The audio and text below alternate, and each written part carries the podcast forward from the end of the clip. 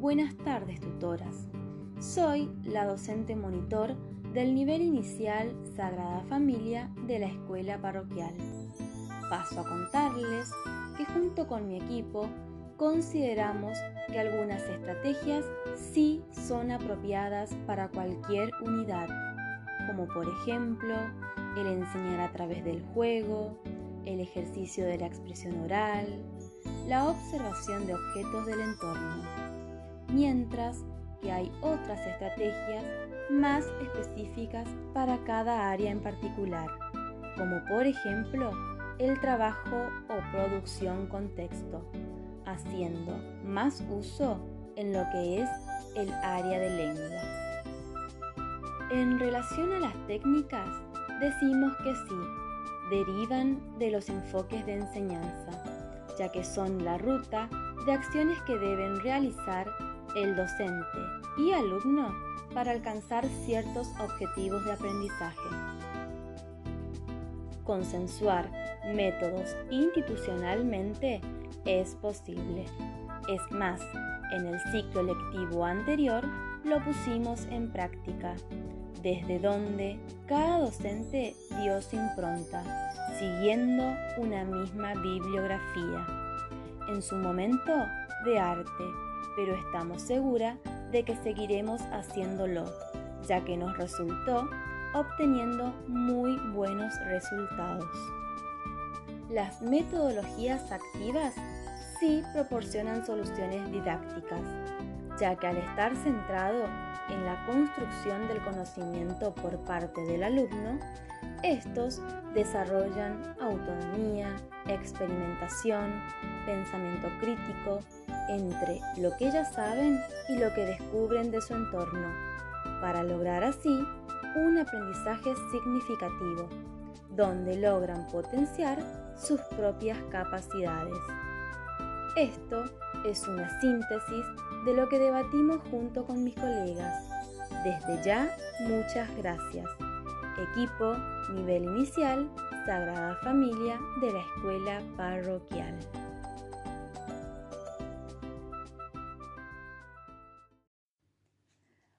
Estamos recordando el hecho más grande de la historia. Dios nace en nuestra tierra, se hace hombre. El ángel Gabriel fue enviado por Dios a una ciudad de Galilea llamada Nazaret a hablar con una joven que estaba comprometida en matrimonio con un hombre llamado José. Ella se llamaba María. Llegó el ángel hasta ella y le dijo, llena de gracia, el Señor está contigo.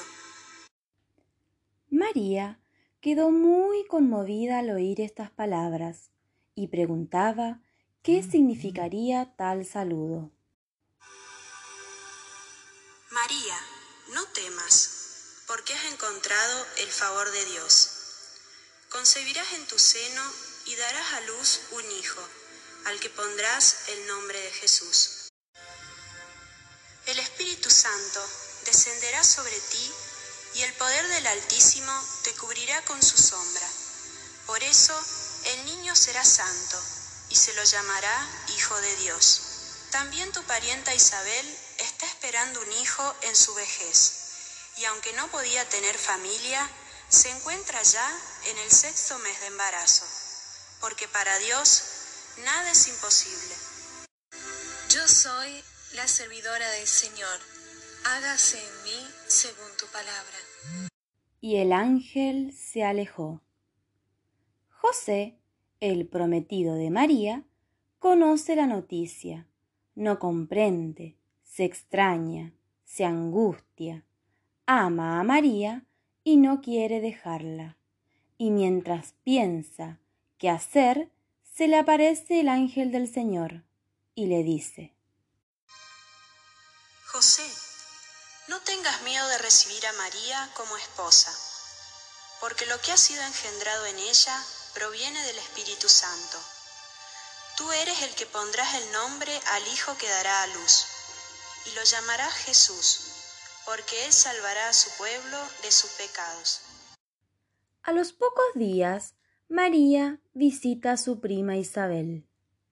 La paz sea contigo, Isabel. Al oír Isabel su saludo, el niño dio saltos en su vientre. Isabel se llenó del Espíritu Santo y exclamó Bendita tú eres entre las mujeres, y bendito el fruto de tu vientre. ¿Cómo he merecido yo que venga a mí la madre de mi Señor? Proclama mi alma la grandeza del Señor, y mi espíritu se alegra en Dios, mi Salvador, porque se fijó en su humilde esclava, y desde ahora todas las generaciones me dirán feliz. José busca a María y mantiene en su corazón el mensaje de Dios. Ama a Jesús. En aquellos tiempos, César Augusto, el emperador romano, ordenó que se debía hacer un censo para saber cuántas personas habían en su imperio. Declaró un mandato que decía todos los habitantes del imperio deben ir a la ciudad de origen de su familia para inscribirse en el censo. María y José escucharon el mandato. Solo les preocupaba el avanzado estado de embarazo de María, pero obedientes a la ley, emprendieron un largo viaje desde Nazaret hasta Belén, de donde venía la familia de José. A su llegada a Belén, María y José buscaron un lugar para alojarse, pero llegaron demasiado tarde. Todas las posadas estaban completas. Finalmente, un buen señor le prestó su establo para que pasaran la noche. José juntó paja e hizo una cama para su esposa. Lo que ninguno de los dos imaginaba antes de trasladarse ese día a Belén es que era el momento del nacimiento del niño Jesús. Mientras estaban en el establo, le llegó a María el tiempo del parto y dio a luz a su hijo primogénito. Lo envolvió en pañales y lo acostó en el pesebre del buey. Cerca del establo estaba un pastor. Según contaban, aquella noche se le presentó un ángel y le dijo Ha nacido el Salvador, que es el Mesías. Ve y ofrécele con profundo amor lo que desde tu pobreza puedes ofrecerle.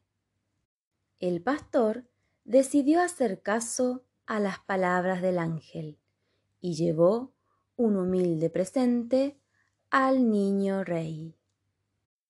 En el oriente, los tres reyes magos siguieron una estrella fugaz que los estaba guiando hacia el pesebre donde había nacido Jesús.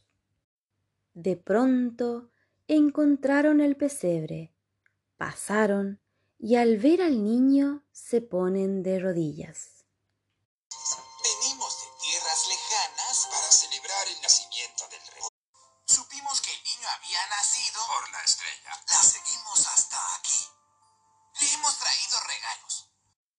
Los magos le dieron a Jesús oro, incienso y mirra, y esa noche se llenó de paz, dulzura y alegría.